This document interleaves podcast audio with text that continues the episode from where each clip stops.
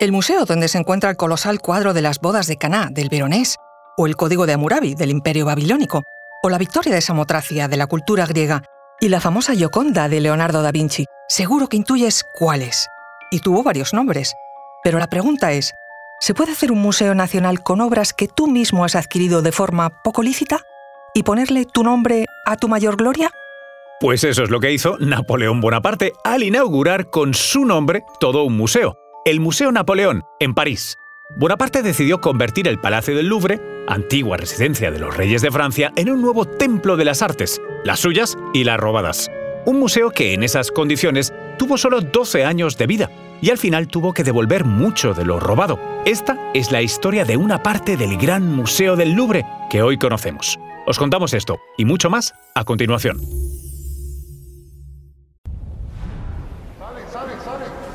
Conoce mejor al equipo que protege nuestras costas. Alerta en el mar, el jueves a las 10 un nuevo episodio en National Geographic. Soy María José Rubio, historiadora y escritora. Y yo soy Luis Quevedo, divulgador científico. Y esto es Despierta tu curiosidad, un podcast sobre historias insólitas de National Geographic. Y recuerda, más curiosidades en el canal de National Geographic y en Disney Plus.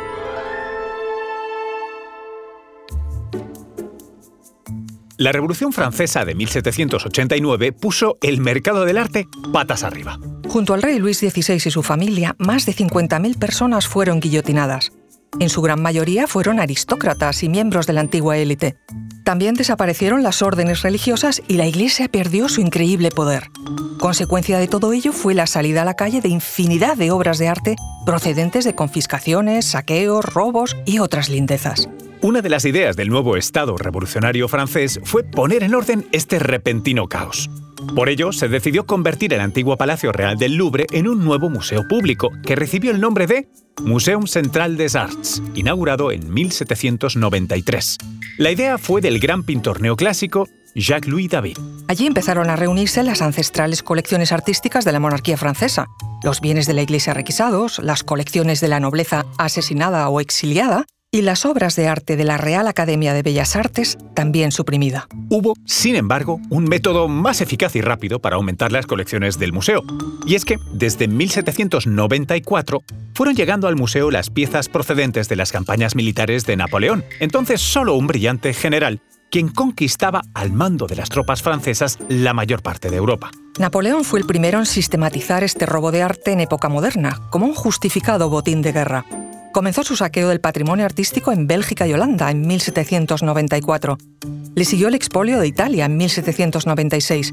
Así llegaron, por ejemplo, a ese flamante museo las colecciones del Vaticano y del Palacio Belvedere de Roma, incluyendo piezas emblemáticas como el Laoconte o el Apolo Belvedere, obras cumbre de la escultura grecorromana de la antigüedad clásica. En 1798 llegó incluso desde Venecia el León de San Marcos, símbolo de la ciudad véneta, poco después llegarían también las piezas del saqueo de Florencia. Y también las obras requisadas en sus campañas en Egipto, entre 1798 y 1801, que ya contaremos. Allí, Napoleón consiguió, por ejemplo, la famosa piedra Rosetta, encontrada por un soldado francés en el delta del Nilo. Una piedra con una misma inscripción grabada en tres idiomas, jeroglíficos egipcios, escritura demótica y griego antiguo, que permitió comenzar a descifrar por fin, por comparación alfabética, los jeroglíficos de la civilización egipcia. El museo tomó su forma definitiva cuando Napoleón Bonaparte fue ascendiendo a cónsul en 1803 y a emperador de los franceses en 1804, proponiéndose arrasar con Europa y extender las fronteras del dominio francés sobre todos los viejos estados. Se nombró entonces director del museo a Dominique Vivant Denon, un consejero y amigo de Napoleón que deseaba hacer un museo representativo de la cultura occidental y que tuvo la idea brillante de ponerle al museo el nombre de su jefe, Museo Napoleón, llamado así entre 1803 y 1814. Aunque el nombre de Napoleón sigue asociado a la política de expolio de obras de arte, no fue él realmente quien la inició. Fue la Convención Nacional de 1794 la que propuso esta solución a los vencidos para pagar sus indemnizaciones de guerra. El directorio continuó esta política e invitó al joven general Bonaparte durante la campaña de Italia a enriquecer la capital de la libertad con las obras maestras a las que Italia debe su reputación, para añadir al esplendor de los trofeos militares el encanto de las artes benéficas y consoladoras. Las guerras napoleónicas significaron un notable incremento de las colecciones del Louvre, pues los ejércitos requisaron obras en los distintos países invadidos. El patrimonio artístico era considerado de utilidad pública, una aportación cultural que debía estar al servicio del Estado, por lo que las obras debían pasar a Francia como Estado dominante sobre Europa. Entre las piezas reunidas en los diferentes países ocupados, Denon solicitó pinturas españolas para engrandecer la colección, en 1813 llegaron a París 250 pinturas sacadas de España por medio de secuestros, entre ellas los cinco cuadros de Rafael que pertenecían a la Casa Real Española y que, tras la caída de Napoleón en 1815, tuvieron que ser devueltos. Hoy se pueden visitar en el Museo del Prado. Pero hubo más. En 1814 llegaron otros 50 cuadros regalo de José Bonaparte, convertido en rey José I de España a su hermano Napoleón.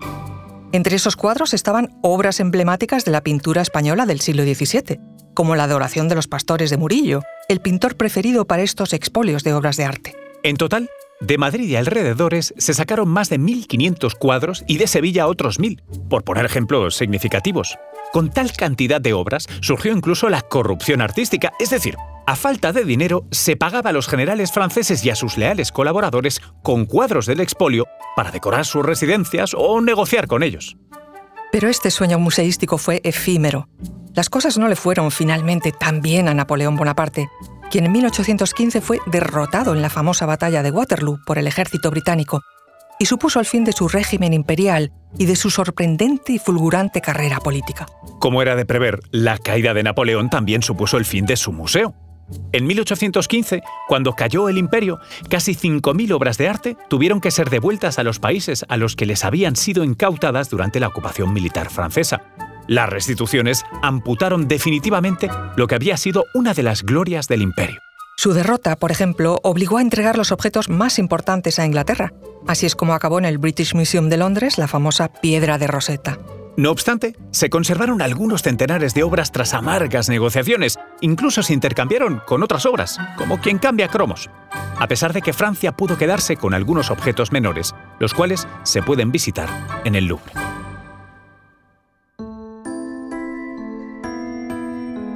Recuerda que Despierta tu Curiosidad es un podcast sobre historias insólitas de National Geographic. Disfruta de más curiosidades en el canal de National Geographic y en Disney Plus. Y no olvides suscribirte al podcast si has disfrutado con nuestras historias.